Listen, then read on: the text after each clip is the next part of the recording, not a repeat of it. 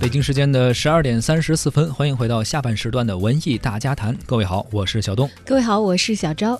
走进今天的文娱世界观，我们来关注一个电影方面的消息。《三体》至今未上映，一部好的科幻作品到底需要啥？这是可能是值得很多电影人思考的一个问题啊。这个作品其实之前炒得很火，也一直说要拍成电影，但到现在一直没有结果。嗯，在好莱坞呢，科幻电影其实已经是成派系的了啊，而且这个创作的这个节奏啊，也是这个导演。做完，然后接着有别的导演还有类似的这个作品在续上，是一个成熟的类型了。而且在每一部作品来说，已经形成了非常非常成熟的一个缜密的流水线，工作的方式也都磨合的非常好了。但是在中国就不太一样了啊！呃，还记得去年的时候，我们提到这个刘慈欣的《三体》出售这个电影版权的时候，那还是这个电影圈一个挺大的新闻呢。对，当时获得这个雨果奖之后，也是中国科幻小说第一人嘛，这样一个称号。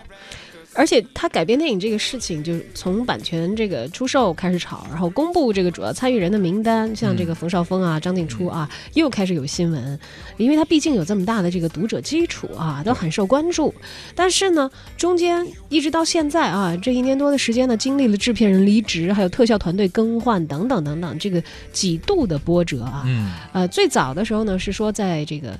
今年十月，这个电影就要公映。之前其实已经拖了一次了。之前制片人辞辞职之前，本来应该去年六月就应该拍的差不多了，但是后来说不行。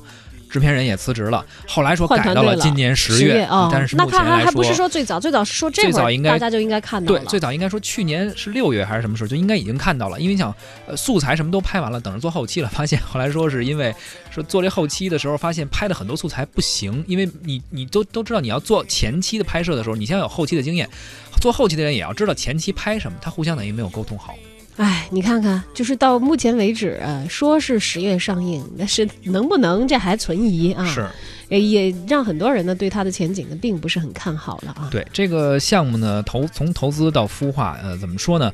呃，无论是什么电影吧，无论是科幻电影还是科幻电视剧或者科幻的网剧，咱们毕竟没有，呃，起码在国内电影嘛，没有特别成功的案例在前，因此呢，投资人难免会对一些类型保持观望。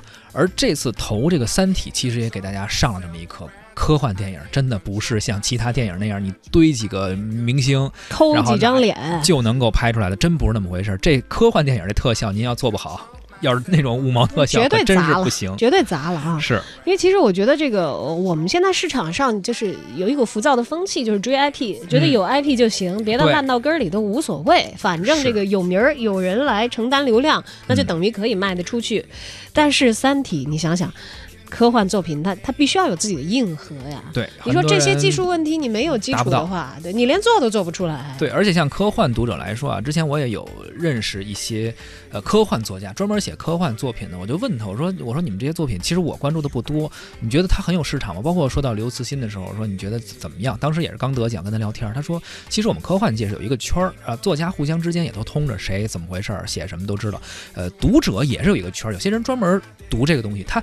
比不上那些所谓咱们现在说的超级大 IP 啊，大家都关注，他们自己有一个圈子，在这个圈子形成的 IP 好的其实并不多。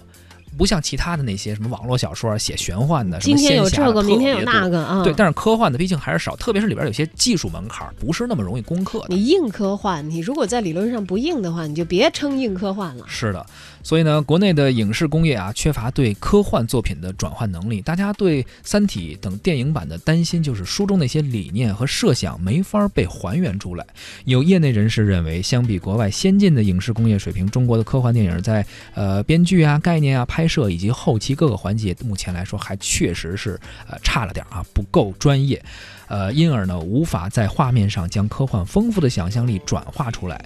假如把各个环节都交给好莱坞的团队去制作的话，成本又会提高，而且呢，很有可能彼此沟通不畅啊，导致风格最后不伦不类。其实，好莱坞的团队有没有接中国很多电影的外包？是已经有很多接了的，就包括韩国和这个新西兰的一些啊电影公司，他们都有很强的这个特效实现的这样的一个功能。是，但问题是你自己的这个电影在构建的初期，你有没有驾驭这样？的团队给他一个明确的指标，嗯，这样的能力，所以你决定这个电影的好坏，其实还是要看你有没有这个本事去做啊。就像没有金刚钻，你别揽瓷器活。但是现在，我敢想，我敢保证，就是《三体》这个团队在买这个 IP 的时候。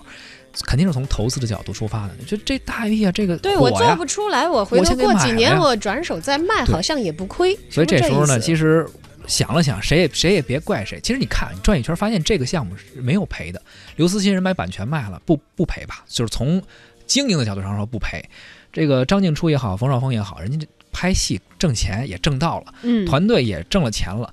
反正可能最后你说倒霉的就是投资方，但是谁让你本身初衷就是想挣钱，您现在做不了了，也晚晚几年挣钱吧。对对对，他 也不一几年吧定倒霉，手里捂几年，这个通通胀啊再一上来，打 IP 再一少，所以没亏的，就再有 团队愿意买，甚至你说我中国就是拍不了，我卖给好莱坞。你就一倒手呗，是不是？反正就看最后谁接棒，也有。哎呀，咱们现在经济确实是发达了啊！我觉得这个生生不是文创类的生意都这么会做，生生把一个文艺评论类的主持人搞成了这个研究这个什么金在融财经动。向的是吧？